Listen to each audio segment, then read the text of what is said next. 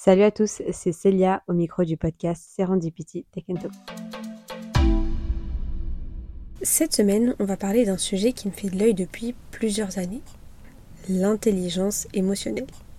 Cette idée d'épisode m'est venue un peu par hasard. Alors pour ceux qui me connaissent IRL, vous savez que je suis une passionnée de lecture et il y a un peu plus d'un an, je suis tombée sur un livre assez balèze qui parle justement de l'intelligence émotionnelle.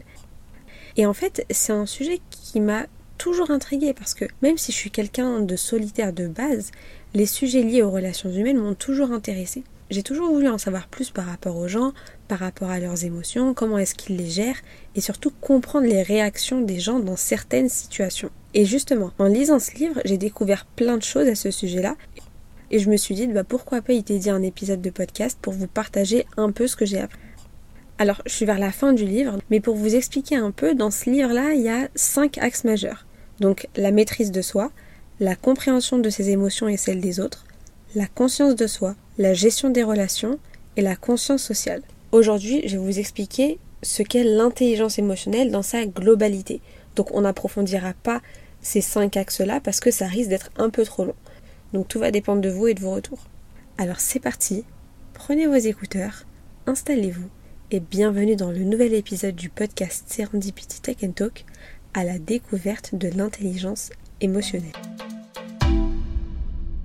Si on prend la définition d'un dictionnaire, contrairement à l'intelligence traditionnelle qui est mesurée par l'habilité à résoudre des problèmes de logique, l'intelligence émotionnelle, c'est plus la capacité à comprendre, gérer et utiliser ses émotions de manière constructive pour améliorer nos relations avec les autres.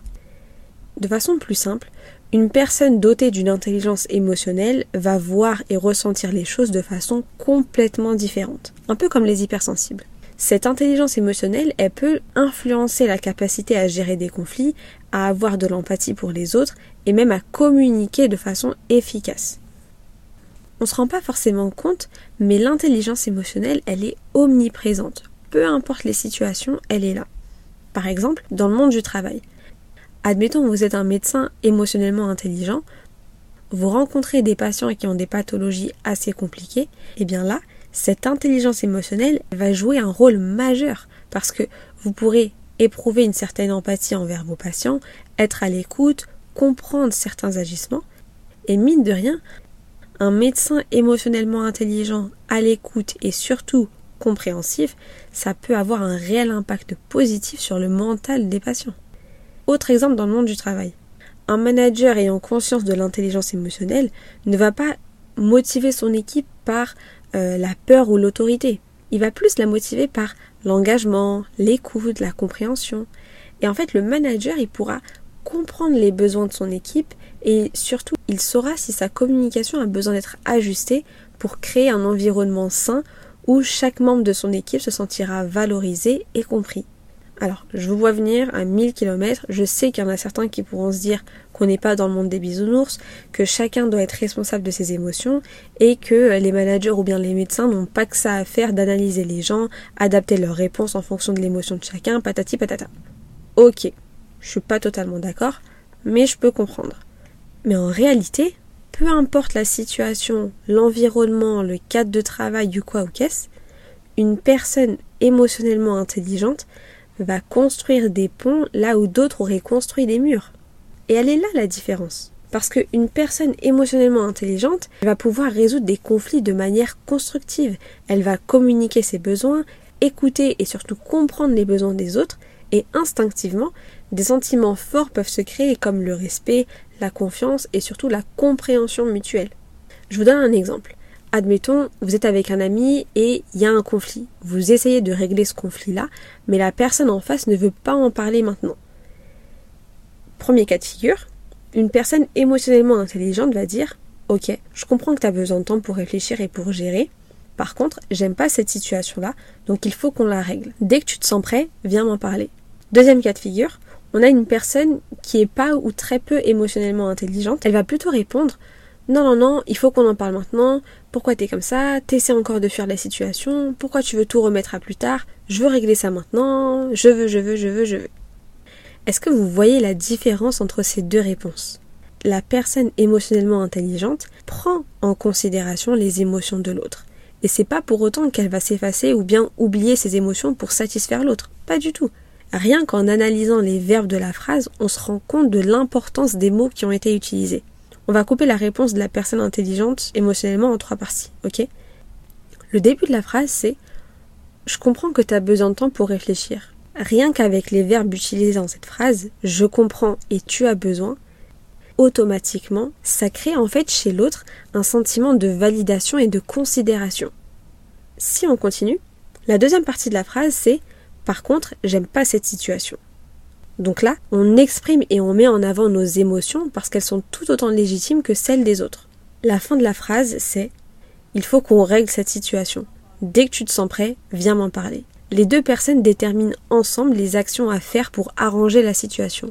Donc la personne en face, elle sentira pas qu'on lui impose quelque chose. On lui laisse le temps de revenir vers nous dès qu'elle se sentira mieux. Et donc en fait, ça lui crée un sentiment de liberté, donc elle se sent pas forcément oppressée. Je sais pas si vous voyez ce que je veux dire. Alors que si on compare et on décompose la réponse de la personne peu émotionnellement intelligente, elle disait on doit en parler maintenant, pourquoi t'es comme ça, t'essaies encore de fuir, pourquoi tu veux remettre tout à plus tard, je veux régler ça maintenant. En fait, la personne peu intelligente émotionnellement, elle va toujours tout ramener à elle. Moi je, moi je, moi je. Et souvent, elle blâme les autres. Elle remet la faute sur les autres. Et ce genre de situation arrive régulièrement et partout. Hein. En amitié, au travail, dans le monde politique, dans les relations humaines, partout, partout, partout. Et d'ailleurs, il n'y a pas si longtemps, j'ai lu une citation qui résonne pas mal avec ce que je viens de vous dire.